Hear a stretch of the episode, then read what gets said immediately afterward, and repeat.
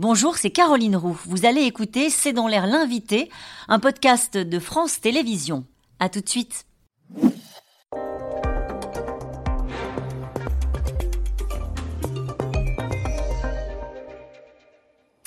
Bonsoir à toutes et à tous, bienvenue dans C'est dans l'air. Mon invité ce soir est Philippe Chauvin. Bonsoir. Bonsoir. Merci d'avoir accepté cette invitation. En 2018, votre fils est mort à la suite euh, d'un plaquage dangereux. Il avait 18 ans, il aimait, il aimait le rugby, beaucoup, comme vous. Il était un espoir du stade français.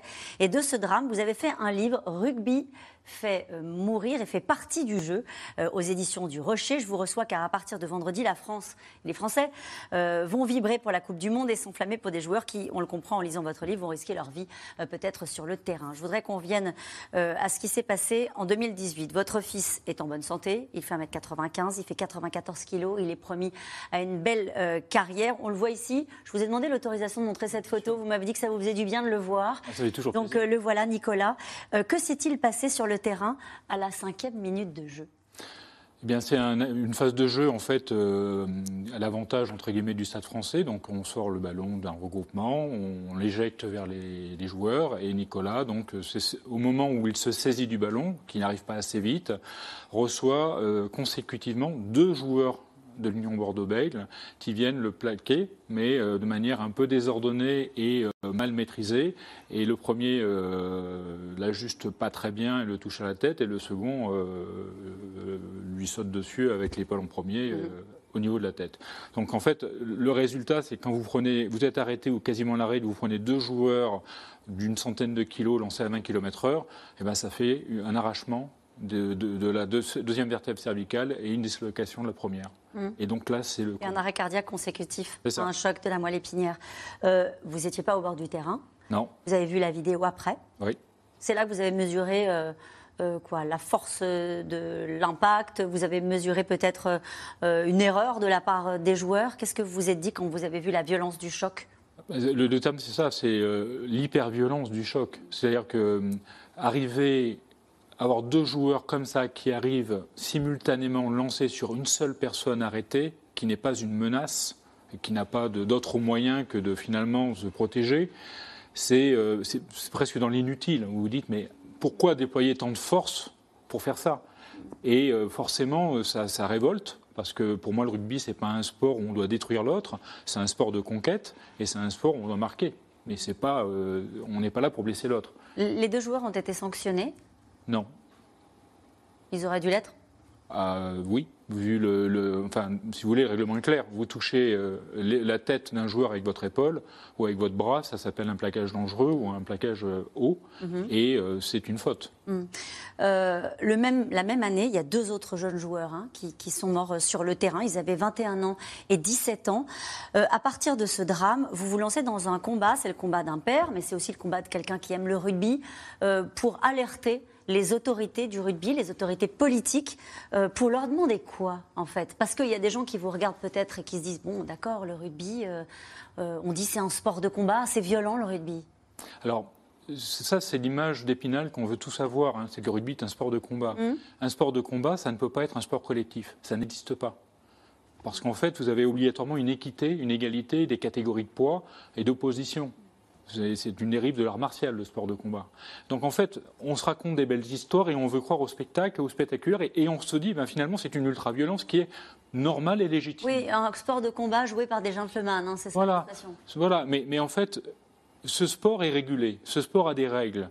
Et quand vous signez votre licence, vous les acceptez. Et vous êtes protégé par ce règlement.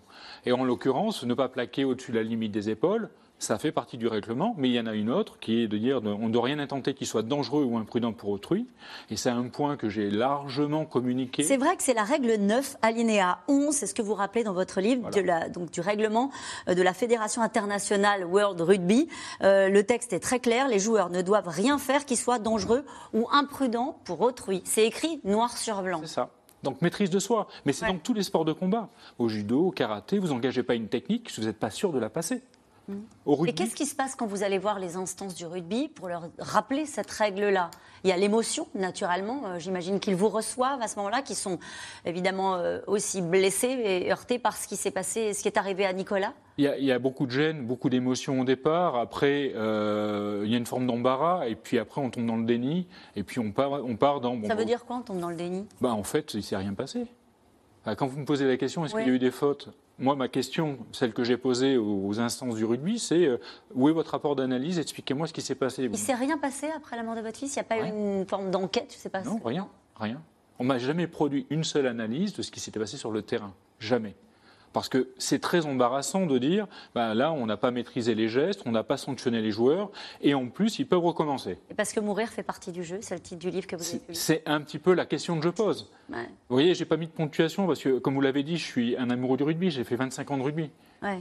Euh, est-ce que le rugby a changé 1971-2022 euh, Regardez ces photos.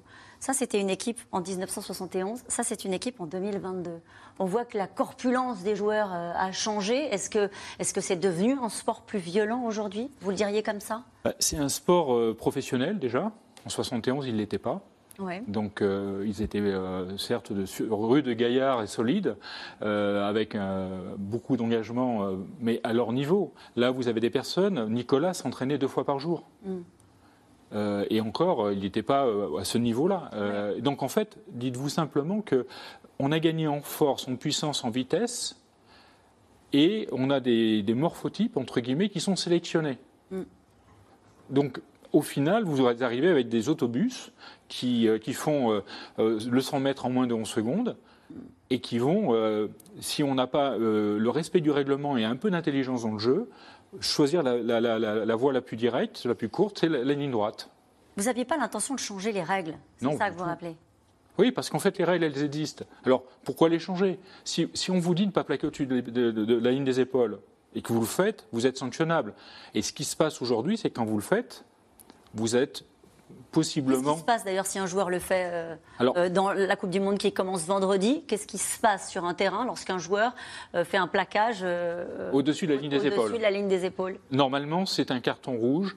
Maintenant, il peut y avoir un carton jaune dans le cadre du bunker. C'est un nouveau dispositif qui permet en fait de, de, de déplacer la pression que peut subir l'arbitre de terrain, mmh. parce qu'il a 80 000 personnes autour de lui qui, euh, qui attendent un résultat favorable ou défavorable. Et donc, euh, vous avez un arbitre qui va voir la vidéo et qui va confirmer ou infirmer. Philippe Chauvin, on ne peut pas imaginer que les joueurs qu'on voit sur ces images euh, risquent leur vie euh, sans, à un moment donné, s'inquiéter du risque qu'ils prennent pour eux-mêmes. Euh, je vous pose la question parce que ces dix dernières années, il y a 400 joueurs qui sont morts de façon prématurée à cause de commotion. ils sont désormais 260 à former un groupe de rugbyman qui ont intenté une action en justice contre les fédérations anglaises et galloises. Précisément, ils veulent faire reconnaître aux instances qu'il y a un lien entre les chocs répétés à la tête et des blessures neurologique permanence, permanente. Euh, ça, c'est en train de bouger. Ils sont en train, les, joueurs eux-mêmes, de se réveiller sur les risques qu'ils font prendre à eux-mêmes. Ben, ils ont. Euh, vous avez un, joueur de rugby, Steve Thompson, qui a été champion du monde dans les années 2000 et qui, qui dit Je ne me souviens pas avoir gagné la Coupe du Monde et avoir joué la finale. Ah et il dit bon, je lèguerai mon cerveau à la science quand je serai mort parce que ça va pas tarder parce que je veux que ça serve à quelqu'un. Mais c'est exactement le même process. On a 20 ans de retard. C'est ce que vous dirait le professeur Chazal, qui est neurologue, euh, neurochirurgien. Il vous dirait on a 20 ans de retard. les Américains, la NFL, donc la, Ligue de football américain, euh, a déjà euh, eu affaire à ce genre d'affaires et a dû se constater qu'effectivement, il y avait des cas de traumatisme répété qui emmenaient une démence précoce, voire euh, une incitation à la mort après. C'est-à-dire déjà le fait de le reconnaître serait suffisant, le fait de faire le lien entre ces commotions répétées et ces, et ces traumas? Ben, Je pense qu'à un moment donné, il faudra bien y arriver parce que de toute façon, si les joueurs viennent à déposer des plaintes et à se mettre partie civile euh, pour ça, c'est parce que effectivement ils ont subi ces conséquences dans leur vie, dans leur chair, et euh, ils estiment qu'on ne les a pas suffisamment protégés ou suffisamment prévenus. Et si vous prenez quelque chose de simple, un choc à la tête, si vous ne voulez pas avoir de choc à la tête au départ, ben, il faut déjà appliquer le règlement, comme je le disais tout à l'heure. bien sûr. Il faut limiter les chocs. Après, vous allez chuter, d'accord, vous pouvez vous cogner à la tête, probablement. Mais si vous évacuez toutes les fautes intentionnelles et brutales, qui sont gratuites, au football américain, ils ont des casques. Hein. Oui, Hein et euh, vous avez des contacts euh, casque contre casque qui sont autorisés. Et dans la dernière euh, phrase de votre livre, vous dites La mort de Nicolas ne doit pas rimer avec la mort du rugby, mais les responsables, acteurs, spectateurs doivent se réveiller pour ne plus sacrifier de vie. Est-ce que vous avez l'impression, quand vous avez eu fini ce livre, quand vous avez fini de voir la ministre, vous avez rencontré la ministre des Sports de l'époque, vous avez rencontré Brigitte Macron, Bernard Laporte, est-ce que vous avez le sentiment que les mentalités pouvaient bouger ou est-ce qu'aujourd'hui vous vous dites ce combat n'aura servi à rien? Aujourd'hui, euh, avec la ministre euh, Amélie Oudéa-Castera, euh, j'ai eu quelqu'un effectivement à l'écoute et quelqu'un qui est dans l'action. Puisqu'elle a, il y a 15 jours, fait une conférence de presse où elle a clairement annoncé qu'elle voulait que le rugby soit placé sous le signe de la sécurité. La santé des joueurs était primordiale pour elle.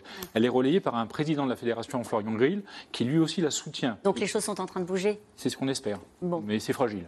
Euh, merci beaucoup. Vous allez quand même la suivre, cette Coupe du Monde de rugby, ou ça ramène trop de mauvais souvenirs pour vous? Non, je vais la suivre, mais je suis hyper sensible à tout ce que je vois. Forcément, forcément. Merci en tout cas d'être venu nous parler de Nicolas euh, encore aujourd'hui, au fond presque de cet amour du rugby que vous avez encore malgré tout. Euh, merci Philippe Chauvin. Je rappelle votre livre, hein, Rugby, Mourir fait partie du jeu aux éditions du Rocher. Dans un instant, on retrouve les experts de C'est dans l'air pour commenter une ascension, celle de Jordan Bardella, et un retour, celui de Marion Maréchal le Pen. Tout de suite. Merci d'avoir écouté C'est dans l'air. Comme vous le savez, vous pouvez désormais écouter l'intégrale, mais aussi l'invité ou vos questions à nos experts. Tous ces podcasts sont disponibles gratuitement sur toutes les plateformes de streaming audio. Et pour le replay vidéo, c'est sur France.tv, bien évidemment. À bientôt.